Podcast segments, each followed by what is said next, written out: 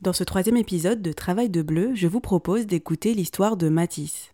À 18 ans, il se fait embaucher comme animateur en colonie de vacances. Il imagine ce contrat comme le job rêvé pour conjuguer détente et travail, mais en réalité, pour Matisse, l'intégration au sein de l'équipe d'animateurs va s'avérer plus compliquée que prévu.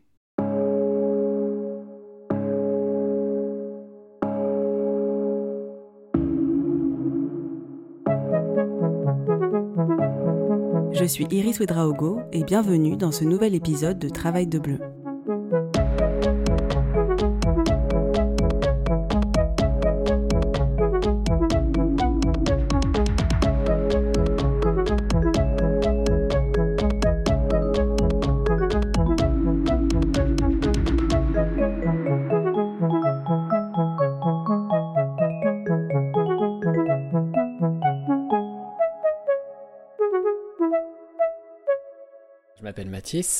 J'ai 22 ans, donc euh, j'ai eu pas mal d'expériences professionnelles à mon actif euh, parce que j'ai essayé de prendre euh, plein de jobs d'été, plein de stages, etc. Et j'ai vite eu l'impression d'en apprendre beaucoup plus par ces expériences-là que dans un cadre universitaire.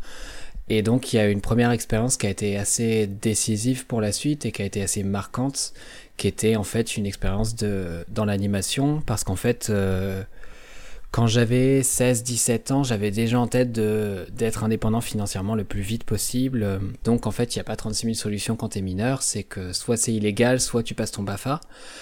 Et ben je suis parti vers le BAFA et euh, voilà, persuadé que de toute façon l'animation ce serait quelque chose qui me correspondrait pleinement. Je me suis vraiment pas posé la question, j'étais persuadé que ça marcherait. Donc après un petit stage pratique que je peux pas vraiment compter comme une vraie expérience professionnelle parce que bon c'était euh, voilà deux semaines je crois.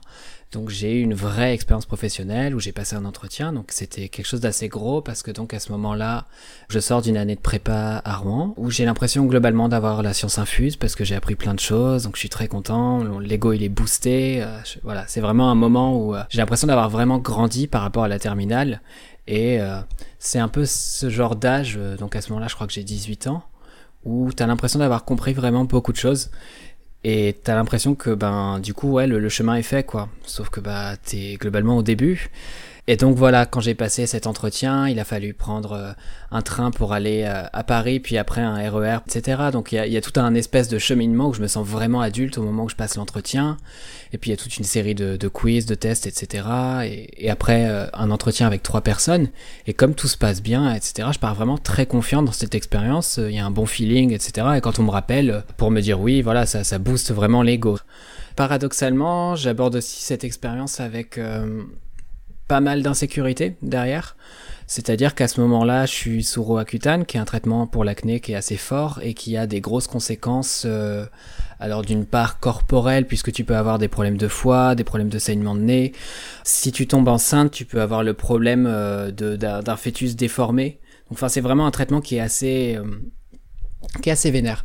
Euh, et donc il y a aussi euh, une partie psychologique des effets qui joue sur le moral et qui est la partie que j'ai expérimenté le plus puisque au-delà de la sécheresse de la peau, des lèvres que le traitement générait, j'étais euh, ouais dans un état qui pouvait ressembler parfois à un état dépressif et donc avec des sauts d'humeur très forts, etc. Et et vraiment une impression de pas aller bien et sans que bah tu comprennes vraiment pourquoi. Et comme je l'associais pas nécessairement au traitement à ce moment-là, j'avais l'impression que chaque fois que c'était dû à des choses assez objectives quoi. Donc voilà, donc j'aborde cette expérience euh, professionnelle là à la fois avec cet ego euh, surdimensionné, on va pas se mentir, et paradoxalement euh, ce moral un petit peu facilement à vif, on va dire. Donc comment ça se passe concrètement? C'est une colonie de vacances euh, pour laquelle donc on m'a recruté en tant qu'animateur dans une équipe euh, qui se connaît euh, majoritairement, qui sont pour beaucoup enseignants en fait et qui travaillent ensemble à la fois sur ces colos-là mais aussi au quotidien en banlieue parisienne. Donc voilà, on a une équipe de gens qui sont quand même globalement plus âgés que moi. Il y a quelques personnes qui ont mon âge, qui sont en général du coin aussi. Je suis vraiment le, un peu l'outsider du groupe par rapport à mes origines géographiques, puisque du coup je suis normand. Et euh, bah voilà, du coup, j'arrive en me disant bon, c'est pas grave, je suis sociable, je vais faire connaissance avec les gens, ça va bien se passer. J'arrive voilà à ce moment-là en me disant euh, pourquoi ça se passerait mal quoi. C'était en fait une colonie de vacances qui se passait en montagne, très très loin en fait de Paris finalement. Euh, où les enfants allaient pendant un mois. Et en gros, c'est un espèce de grand chalet où on retrouve, je sais pas, 90 enfants en fait. Donc il y a deux quarts qui partent. Et en fait, tu commences à travailler à Paris et après c'est parti quoi. Enfin, je veux dire, à partir du moment où tu montes dans le car, ton job a commencé. Donc c'est un peu particulier comme disposition puisqu'en fait comme tu as énormément de temps de route et puis de temps de route de montagne, t'es un peu vite mis dans le bain. on partait assez tard le soir. Donc euh, tu commences direct, il y a les adieux déchirants des gosses à leurs parents, et puis derrière, voilà, tu montes dans le car et tu sais que très vite on va passer en disposition de nuit, où en gros les, les places assises passent en couchette. Et euh, à partir de là, bah, tu as toute une organisation entre animateurs où tu fais des tours de garde, etc., en disant voilà qui va dormir, etc.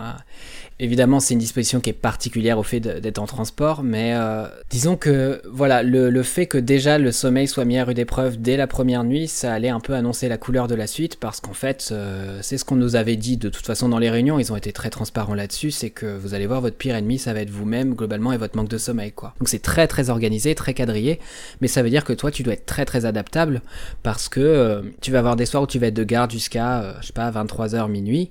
Donc le lendemain, évidemment, avec les postes, ils s'organisent pour que tu puisses dormir. Mais ça veut dire qu'aussi, il faut pas prendre le rythme de veiller trop tard le soir parce que euh, tel autre jour, tu vas être de garde le matin. Voilà. Donc le sommeil, dès le début, ça a été un souci. Et on met pas mal de temps à s'en rendre compte. Au début, on se sent crever et puis on se rend pas compte à quel point ça nous affecte. Globalement, le début s'est plutôt bien passé en fait. C'est-à-dire que voilà, donc je suis dans une équipe de gens plutôt sympathiques, j'ai un très bon euh, relationnel avec les enfants, surtout que moi je suis avec euh, des enfants euh, assez jeunes. On m'a confié une tranche d'âge avec laquelle j'avais dit être à l'aise les 7-8 ans, et en effet j'étais plutôt à l'aise avec, il n'y a pas eu de souci à ce niveau-là.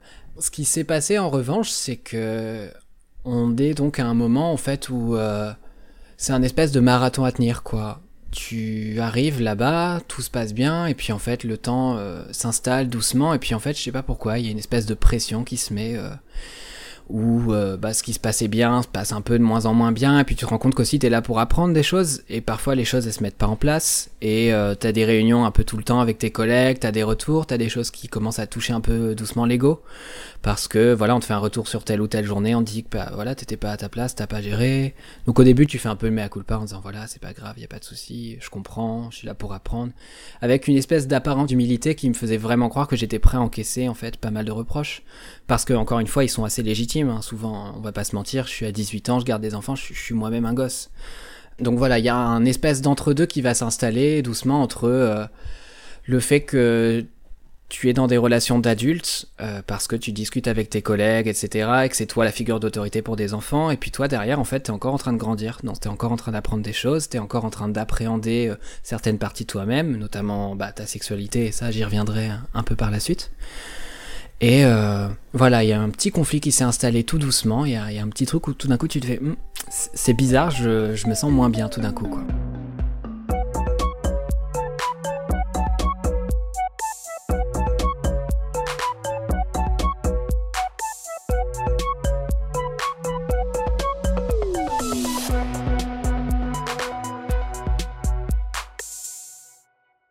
Donc on avait une espèce de sortie dans un ce qu'on appelle une base de loisirs, donc avec un espèce de lac euh, gelé euh, où il faut aller se baigner avant les enfants pour montrer qu'elle est pas si froide. C'est terrible. Donc moi j'avais l'impression de pas m'entendre très très bien avec ma responsable. J'avais l'impression qu'elle m'aimait pas trop. Et moi à ce moment-là, j'étais vraiment dans une dynamique à essayer de plaire à tout le monde, euh, aux gens, etc. Et le fait que quelqu'un s'entende pas avec moi, je le vivais mais comme un conflit énorme. Et je me disais, merde, qu'est-ce que j'ai fait? Et donc ça, à ce moment-là, ça s'est pas mal ressenti aussi avec un autre animateur qui, pour le coup, avait rendu ça très clair, qui, qui m'appréciait pas du tout, et, et, qui incarnait en fait euh, bah, une forme de masculinité que je déteste, qui est une masculinité très traditionnelle, euh, en plus avec quelqu'un qui a un certain âge et qui se plaçait en fait vraiment en figure d'autorité, avec une certaine expertise. Et puis en fait, il y a plein de choses qui jouent, c'est-à-dire que voilà, c'est aussi quelqu'un qui est très carré, qui impressionne les gosses, qui joue beaucoup là-dessus, qui joue beaucoup encore une fois sur l'autorité, sur euh, ouais c'est un peu le truc où je, bombe le torse euh, et les gosses se taisent. Euh, ce qui n'était pas du tout ma façon de fonctionner. J'avais l'impression d'être vraiment dans le dialogue et encore une fois avec parfois une forme de prétention en me disant voilà moi je fais des études etc. Je suis vraiment dans le dialogue avec les gosses. Enfin t'es persuadé de mieux comprendre comment ça marche que les autres alors que lui est enseignant et il a des années derrière lui. Tous les reproches qu'on peut lui faire voilà, c'est quand même à, mesurer avec ça, quoi. Et donc, ce qui s'est passé euh, ce jour-là, il y a plein de gosses à gérer d'un coup, et je me souviens qu'à la fin de la journée, j'étais pas mal crevé, et, du coup, j'étais euh, chargé de fermer le groupe, parce qu'en gros, quand tu marches avec tous les enfants, donc ils sont deux par deux, et ça fait une espèce de fil euh, interminable. Je me souviens qu'il y avait, bah, forcément, il y a une casquette par-ci, un sac par-là, un ballon. Donc, doucement, tu ramasses, et puis en fait, tu, finis chargé comme une mule avec ton propre sac. Tu grelottes encore de froid à cause du lac, donc t'es dans une fin de journée qui est un petit peu difficile, et donc ouais, je devais Je sais pas si c'était me plaindre à voix haute ou un peu essayer de dire euh, bon, il est à qui le t-shirt, etc. Mais presque pour moi-même, je pense que je devais pas hausser la voix suffisamment. Et donc il y a euh, cet animateur là euh, que je vais appeler Jules.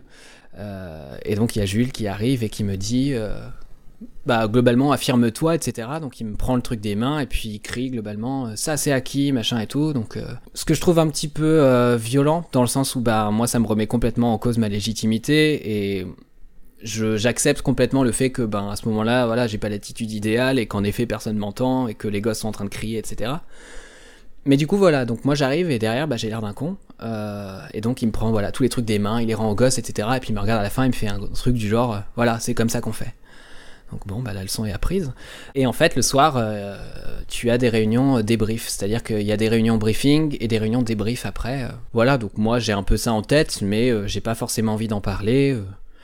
Globalement, à chaque fois dans les réunions, je suis toujours un peu dans le déni, c'est-à-dire que à ce moment-là, on a déjà une ambiance qui est un peu délétère sans que je sache trop l'expliquer pourquoi. Et cet épisode-là particulier, je le garde vraiment bien en tête. Voilà, je me dis, bon, j'en parle pas, je fais bonne figure, sauf que lui, il en parle. Et euh, à la réunion, vraiment, il, me taille là-dessus, il insiste, etc.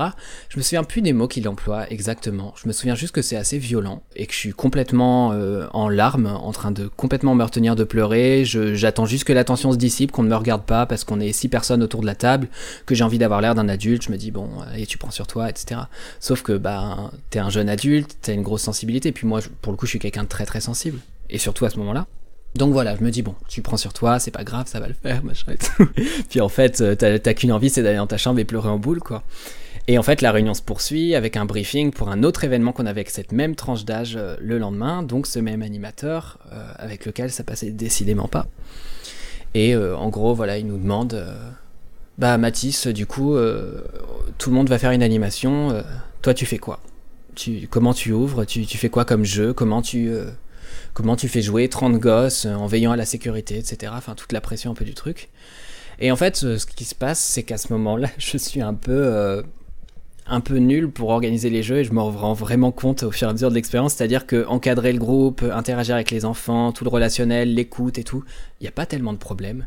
Mais ouais, quand il s'agit de faire des jeux, je me rends compte que ça m'emmerde d'expliquer 20 fois les règles, ça m'emmerde d'essayer d'avoir de la créativité pour des gosses qui parfois vont pas vouloir jouer à ton jeu. Enfin, des fois tu prépares un truc jusqu'à minuit, t'es trop content et puis en fait le lendemain, euh, bon ils sont 6 à vouloir jouer, ils sont 14 à faire le bordel sur un banc. Voilà, du coup, il y a, un peu ce truc-là où je me dis, bon, il va falloir trouver une animation qui va leur plaire. Et puis, bah, je lui dis assez franchement, honnêtement, j'ai pas, j'ai pas d'idée, quoi. Et je pense que le fait de pas être force de proposition, ça lui déplaît profondément. Il doit prendre ça pour une forme de je m'en foutisme.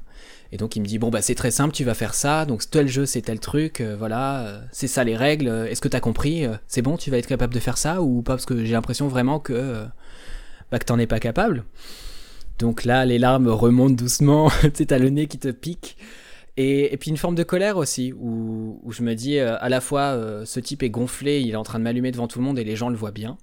Et euh, cette colère aussi contre moi-même en disant, merde, je suis incapable de répondre. Et, et puis aussi le fait de me sentir vraiment incapable et euh, ce qu'il pointe comme défaut, entre guillemets, je le prends vraiment pour moi et je me dis merde, en effet, je suis incompétent, euh, je suis nul, euh, et c'est parti quoi, ça monte. Et ouais, je me souviens qu'après, j'étais rentré dans ma chambre et j'étais resté mais des plombs tout seul, en larmes, enfin.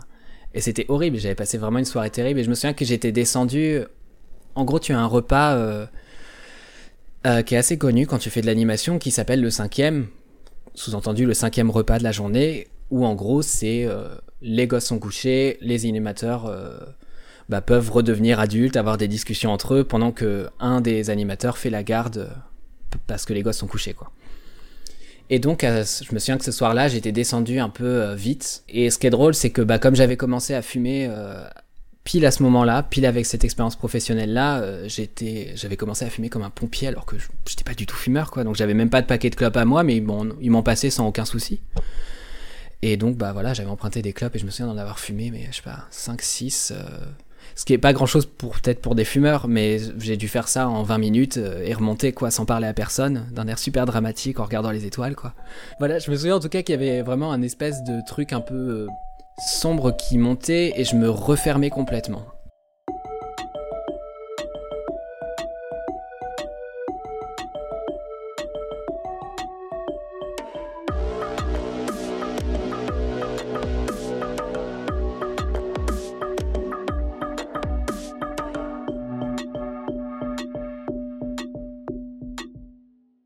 Ça s'est cumulé à autre chose, c'est tout simplement que j'étais en pas forcément en questionnement sur mon identité sexuelle parce qu'elle commençait à être assez claire.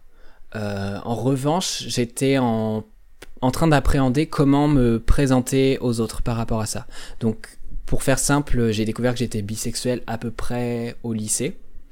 Et euh, en arrivant en prépa, donc juste avant cette expérience-là, euh, j'ai eu ce moment où j'ai commencé à le dire à des gens, où j'ai commencé à dire, bah voilà, je, je suis bisexuel. alors pas, pas à la boulangère, voilà, mais je veux dire, voilà, il y, a eu tout un truc où c'était une phase dans laquelle je commençais à me dire, euh, c'est ok de le dire aux gens. J'avais commencé à le dire à quelques amis, et ça a vraiment pris beaucoup de temps. Et donc voilà, donc j'arrive dans cette expérience professionnelle là, à ce stade-là où je commence à le dire aux gens sans trop de problèmes. Euh, simplement, je le défends pas toujours très bien et euh, je pense que j'autorise des choses que je n'autoriserai plus aujourd'hui. Donc, exemple, j'ai une collègue qui a un an de moins que moi à ce moment-là, donc elle, elle a 17 ans, je crois qu'elle est stagiaire BAFA. On s'entend plutôt bien, on se charrie, etc. Donc on a un repas au cinquième, où comme d'hab, on boit, on fume, etc. Et euh, après, je m'apprête à rentrer dans ma chambre et, elle vient me voir en me disant Ah oui, Mathis, je me demandais, euh, t'es plutôt frite ou moule? Alors j'ai un moment euh, où je bug, mais complètement, quoi. C'est-à-dire que moi, j'avais jamais aimé les fruits de mer, donc moi, dans le doute, je me frite. et puis elle me dit Bah non, mais enfin frites ou moule, quoi. En insistant bien sur le fait que la question est très pertinente. Euh, donc euh, voilà, donc je lui réponds euh, ah bah les deux, et puis je monte me coucher et tout, et plutôt content de moi en me disant bon bah voilà, je vais, je l'ai sûrement un peu bloqué, et c'était le cas. Et deux minutes après, je me couche et tout, et ça toque à la porte. Donc bon, premier réflexe, j'imagine que c'est un gosse qui a fait un cauchemar, voilà. Donc j'allume, etc. Et en fait, c'est la collègue en question qui euh, remonte en me disant oui, je suis désolé, mais euh, en fait j'ai quelques questions parce que enfin je comprends pas, enfin je, te, dérange pas. Donc bah j'ai littéralement rallumé pour toi, je suis euh, torse nu en train de dormir. Si. Mais à ce moment-là, je suis trop gentil, donc non, non, pas de souci. Donc elle prend un tabouret, s'assoit à côté du lit, et elle commence à me dire, ouais, parce qu'en fait, bisexuel, je comprends pas, pour moi, t'es soit l'un, soit l'autre, soit t'es hétéro, soit t'es dep. Donc je suis ouais, euh, ben écoute, euh, désolé, bah je sais pas, on n'a pas dû m'expliquer les règles, mais en tout cas, moi je suis voilà, je bi, c'est comme ça. Sachant que voilà, à ce moment-là, je viens d'avoir une expérience avec un garçon, donc j'en suis euh, assez sûr. Non pas qu'il faille une expérience pour valider quoi que ce soit, simplement moi, à titre personnel, je peux m'affirmer là-dedans sans trop, sans trop qu'on qu'on me remette à ma place en fait. Et puis j'ai eu deux de, relations de couple avec des filles, etc. Et ouais, elle insiste un peu en disant mais je, ouais, je suis désolé, je comprends pas quoi. Et t'as vraiment cette impression d'être une bête de foire qui doit un peu expliquer le truc. Et à ce moment-là, je sens bien qu'il y a un truc qui est pas correct là-dedans. Et en même temps, je me dis, bon, il faut faire preuve de pédagogie, tout le monde n'est pas euh, sensibilisé à ces questions, etc. Alors qu'en vérité, la pédagogie, ça peut aussi dire à quelqu'un, écoute, tu dépasses les limites, euh, là, je, je suis pas disposé à en parler, la façon dont tu abordes le sujet, c'est indécent parce que tu le fais pour toi. Tu, tu prends absolument pas en considération le fait que peut-être moi je suis pas à l'aise avec ça et accessoirement que je dors. Euh, Et ouais, du coup, j'ai répondu à toutes ces questions et bon, je me dis l'incident est passé, c'est pas grave. Et donc le sur le lendemain, quelque chose comme ça, il y a un repas où on est tous euh, toutes tranches d'âge confondues, etc. Et euh, bah, j'ai cette même collègue euh, où on parlait en gros d'une course de vélo qui allait bloquer euh, le trajet du bus parce que comme on est en montagne, voilà, c'était le moment où il devait y avoir le Tour de France dans le coin, quelque chose comme ça. Et euh, voilà, donc il fallait repenser un peu les itinéraires de bus euh, selon le vélo, etc. Et elle me dit, ah oui, du vélo, euh, des pédales, Matisse. Et elle me donne un gros coup de coude. Et, et là, pour le coup, pour la première fois, je me suis vraiment un peu affirmé. Je l'ai regardé, je, fais, je te demande pardon. Elle fait, bah si, les pédales. Elle fait, ah non, mais c'est bon, je, rigole, t'inquiète. Je fais, ouais, mais enfin. et si moi ça me fait pas rire, et si moi j'ai pas envie de rire, et si moi je suis pas à l'aise avec ça, faire oh, je suis désolé, je pensais que t'étais cool avec ça. Je suis non, non, mais attends, mais moi je suis cool avec ça. Juste je te connais pas, on est collègues, tu me lances la vanne, c'est pas ok en fait. Et donc je l'avais un peu remise à sa place. Euh, bon, je me souviens plus du tout des termes que j'avais utilisés à l'époque, évidemment, mais ce qu'avait joué, euh, je pense, c'est aussi que j'avais été aidé par quelqu'un de l'équipe, quelqu'un qui s'appelait Zoé et qui était euh, qui avait 24 ans à l'époque, je crois. Donc elle était voilà plus grande et en fait elle s'était, elle m'avait un peu pris, elle s'était un peu pris d'affection pour moi. Et euh, elle aussi était bisexuelle et en fait on en avait vachement parlé et on avait notre jour de congé euh, le même jour. Et je pense que ça, ça m'avait aidé à complètement me dire ok, je, je suis légitime là-dedans. Il y a d'autres gens comme moi, c'est formidable. Donc voilà, donc il y a cette collègue etc qui, qui me porte vraiment. Euh, qui me pousse vraiment à aller vers le haut entre guillemets parce que bah elle me pousse à m'affirmer tout simplement et à pas m'excuser d'être ce que je suis.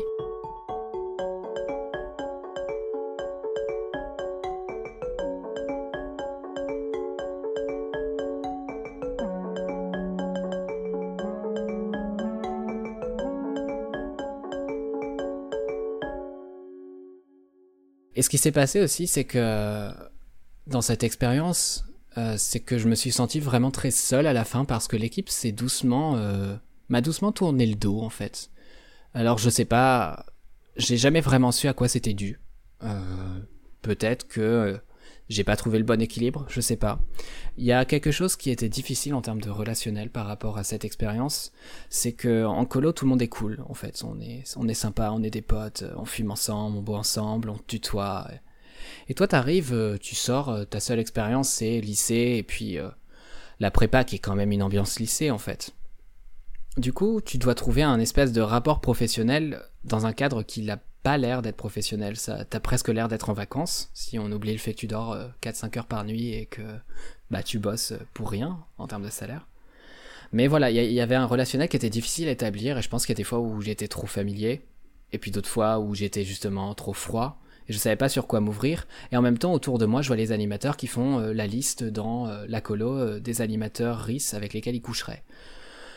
Donc euh, voilà, il y a un espèce de cadre qui se met là-dedans, qui moi me met super mal à l'aise, parce que, euh, ouais, à ce moment-là, je suis un peu en mode, euh, les gars, vous avez 35 ans, c'est gênant. Ouais, il y a un truc qui passait pas avec certains animateurs et que ça se répand comme un virus, quoi. Et il me reste juste Zoé, avec laquelle je m'entends vraiment très bien, et avec laquelle d'ailleurs j'ai encore du contact aujourd'hui, et qui est la seule. Ce qui a été triste par rapport à ça, c'est que j'étais assez persuadé que j'allais me faire une bande de potes. Euh, parce que euh, voilà bêtement j'avais vu plein de potes qui m'avaient dit ah mais Bafa tu vas t'éclater euh, l'animation mais moi je me suis fait tellement de potes là-dedans c'est trop cool. Et je me suis dit ouais et si j'étais pas assez cool pour ce job et si j'étais pas euh, assez cool pour que ce mode relationnel en fait fonctionne pour moi du coup voilà il y a pas mal de questions qui se sont posées et c'est en ça que cette expérience elle a été importante pour la suite je pense. C'est que ça m'a permis aussi de bah c'est un peu c'est un peu permis de faire des erreurs dans un cadre en fait, sans trop de conséquences à terme, mais euh, ouais, ça, a été un peu violent euh, à titre personnel, même si c'était vraiment pas grand chose. Hein, euh. J'ai pas été victime de harcèlement ou quoi que ce soit, mais disons que j'en étais rendu à un point à la fin où j'étais presque paranoïaque parce que je me souviens d'un soir où il y avait un gosse qui avait mis, enfin je suppose du coup un gosse qui avait mis de la mayonnaise sur mes draps blancs. Donc avant d'aller te coucher, voilà, t'apprécies moyennement la blague, tu dois changer tes draps et tout, c'est un peu chiant, mais bon, tu dis c'est une connerie de gamin, quoi. Et euh, je me souviens qu'il y avait un animateur qui s'était mis presque plus en colère que moi et tout, mais je trouvais que ça sonnait presque faux à terme. Enfin, enfin c'est-à-dire que ça faisait quelques jours, je le sentais beaucoup plus froid qu'avant, alors qu'avant il était super sympa. Et ouais, je me souviens que c'était mis en colère en mode ouais, euh, moi si j'étais toi, euh, je serais vraiment dingue, euh, je sortirais tous les gosses, machin, je les prendrais un par un et tout. J'ai dit non, mais c'est, c'est pas grave quoi. Et j'avais fini par me dire mais ça se trouve c'est quelqu'un de l'équipe en fait. Enfin, j'étais vraiment rendu à ce point-là de me dire mais ça se trouve il y a quelqu'un qui me veut du mal dans les équipes d'animation. ce qui était une pensée certainement ridicule, tu vois. Juste le fait que ça que ça ait pu me venir à l'esprit, c'est quand même que j'étais pas dans un cadre très hospitalier, ou en tout cas pas un cadre dans lequel je me sentais bien. Du coup, voilà, en ça, je trouvais que c'était intéressant de, vivre cette expérience et de démystifier un peu un, milieu qui a l'air toujours très coolos, euh, où c'est le soleil, tu fais des randonnées avec les copains. Bah parfois c'est pas tes copains et parfois le soleil tu peux pas le prendre parce que t'es sous Roacutal et qu'il faut que tu restes à l'ombre. et voilà. Vous venez d'écouter le troisième épisode de Travail de Bleu. La musique est d'Aloïs Vanderf et la réalisation et l'interview sont de moi-même, Iris Wedraogo. Merci à Mathis pour son témoignage. Rendez-vous sur Instagram, travail de bleu, pour lire la BD qui accompagne cet épisode. À bientôt!